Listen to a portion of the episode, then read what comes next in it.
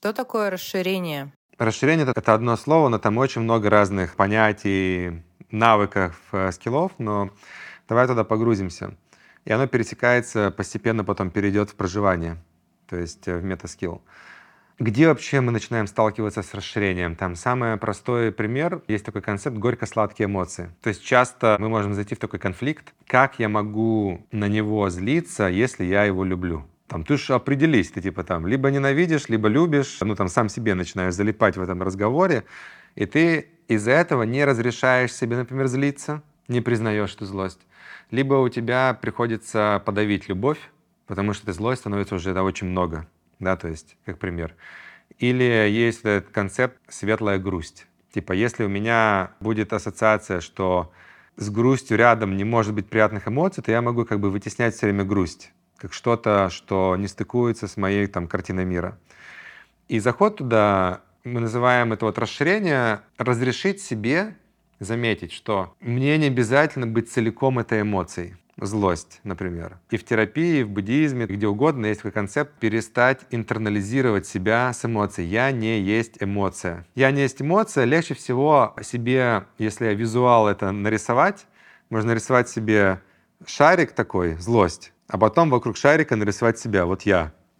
Как бы я большой, мне может проглючить, что я весь этот шарик, что я и есть злость, когда я очень много, да, но вообще как бы убеждение, что на самом деле это всего лишь какая-то часть меня, оно помогает мне перестать быть захваченным этим опытом, перестать себя ассоциировать с этим опытом. В этом подкасте мы очень много говорим про эмоции, состояние, влияние всего этого на взаимодействие с другими людьми, работу, достижения. Лучший способ внедрять это в свою жизнь — это практика. Каждые полтора месяца мы запускаем э, Zoom-группы, которые называются Emotional Tantra. Звонки по Zoom каждые две недели, 6 звонков, на которых есть примерно 25 человек. Заходим всегда с какой-то темы. Деньги, ревность, аутентичность, где вокруг этой темы исследуем уязвимо, честно, эмоции, убеждения, и потом это все интегрируем в общем пространстве, и через это происходит опыт расширения. Это и комьюнити, это такая игровая среда, где я могу пробовать разные роли, проживать разные эмоции. Там нету теории, там нету никаких советов, нету правильно-неправильно. Чтобы узнать, какие у нас есть следующие темы когда они начинаются, можно пойти в wait-лист по ссылке в описании. Прикольное упражнение здесь вспомнить какие-то истории, например, друг с другом, можно прямо провести, когда я одновременно чувствовал несколько эмоций. То есть я одновременно чувствовал и, не знаю, и стыд, и радость, да. Может быть, интересная ситуация. И любовь, и ненависть, и злость, и теплоту, и грусть. Например, вот э, часто вот вокруг ностальгии там э, могут быть такие эмоции, как я в новой стране, например, в Калифорнии, вот многие, кто сейчас где-то там в разъездах, у меня может быть одновременно и грусть там по поводу своего родного места, и радость по поводу того, что я не там, да, или радость э, по поводу нового места. Разрешение себе одновременно это все замечать в разных местах, оно может разблокировать вот эту ловушку интернализации, что я обязательно должен выбрать. У меня такое начинается метание, какой-то конфликт. И вот если я впускаю все эти эмоции, дальше здесь еще добавляется такой концепт расширения. А как я могу свою нервную систему давать ей опыты или тренировать как-то, вмещать в себя больше эмоций, вмещать в себя больше интенсивности? Потому что, ну, часто вот как ты делала пример, там, откуда-то возвращаюсь, захвачена злостью, и ты так захвачена злостью, что ты не понимаешь, что ты в этой злости. Потому что теперь вот ты такая маленькая, а злость вот такая. И это может быть по причине, что либо злости очень много, либо на самом деле емкости моей нервной системы, она очень маленькая, и любая как бы искра, она захватывает все возможность моей нервной системы быть в этом. Но под нервной системой я делаю все равно как бы очень сильное упрощение, потому что а, эмоция — это такой сложный концепт, который во себя влекает эндокринную, иммунную, нервную систему, фасции, мышцы, там какие-то отделы мозга, еще и там среда на это влияет. Но мы можем, соответственно, через какие-то опыты нахождения себя в этих э, эмоциях, во взаимодействии, постепенно, постепенно, постепенно увеличивать емкость свою, быть в эмоции, не будучи ей захваченной.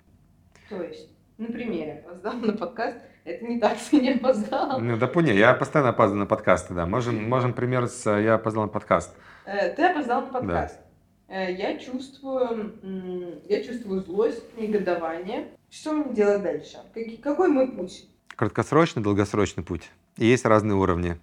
Вначале уровень убеждений, то есть как будто вот у нас много всего есть про уровень убеждений, да, потому что эти, все эти концепты, они, они полезны, что вначале просто разрешить себя, давай я приму, что там все эмоции это нормально. Это недостаточно, но это помогает двигаться. Вот первый уровень убеждений, давай я допущу себе убеждение, что там я не есть эмоция, что во мне может быть много эмоций, ну и так далее. Наличие у тебя этих убеждений, оно уже помогает тебе в этих опытах.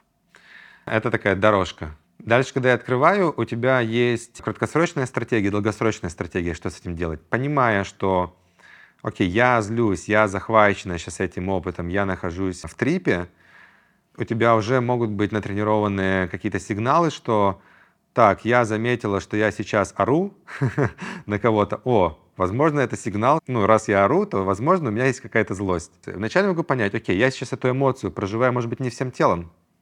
Может быть, у меня эта злость, она вот где-то только в спине. И она там прямо уже сковала спину, и я ничего не могу чувствовать, кроме этой злости.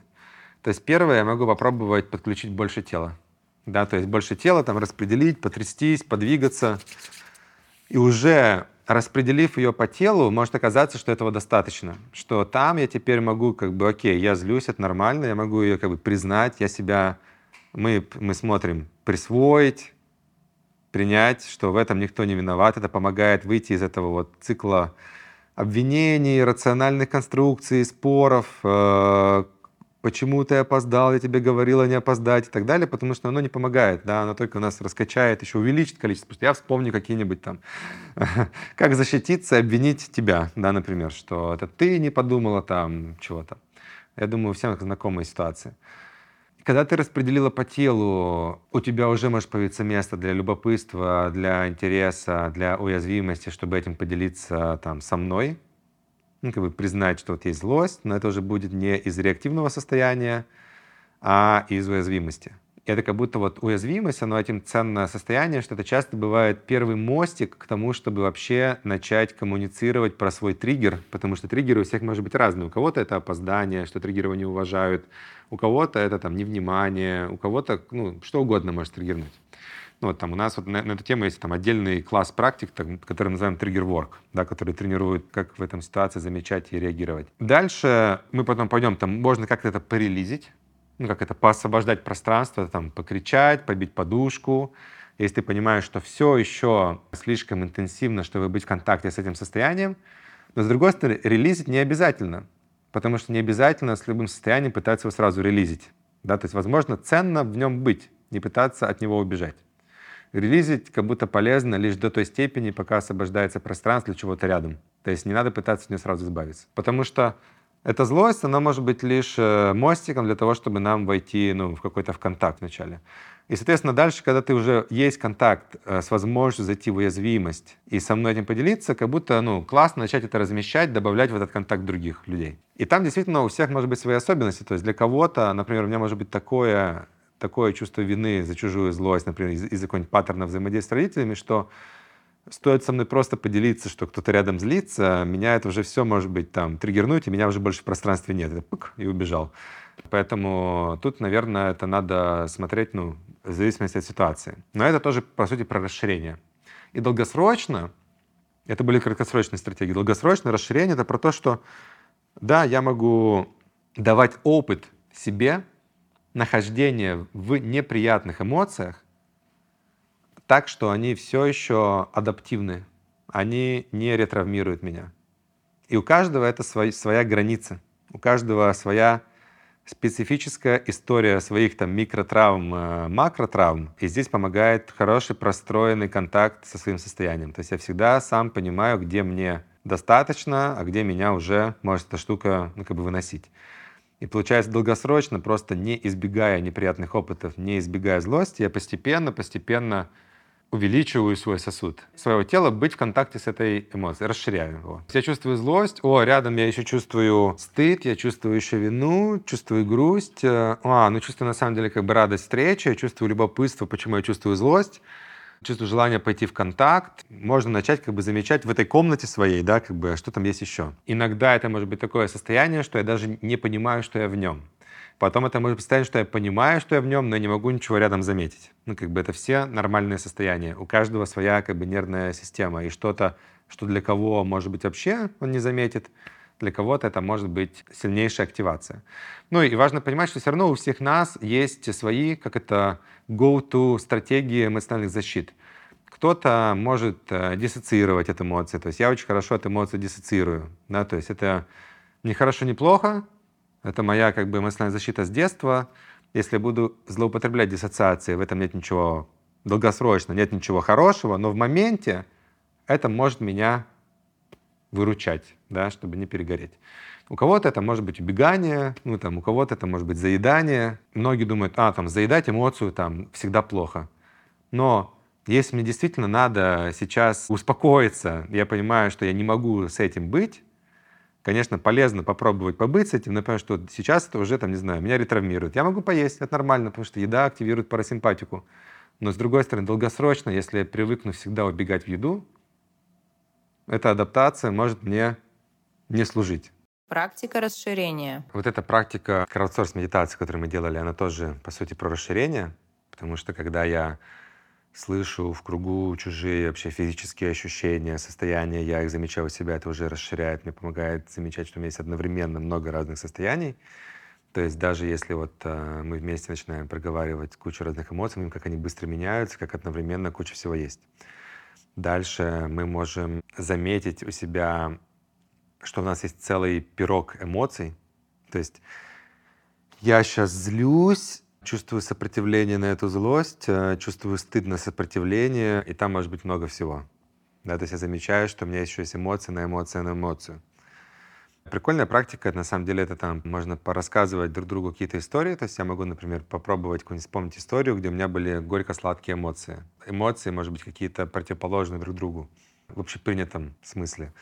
Типа одновременно и грусть, и радость. Да, то есть я вот там пример, там вот я, когда там пять лет назад приезжал в Америку, то есть я вспоминал, что у меня вот я еще летел в самолете, у меня прямо такая было ощущение одиночества, что я один туда лечу, очень много было тревоги, ну, страха, потому что сразу это был такой контекст, э, что надо делать какие-то успешные проекты, там, зарабатывать деньги.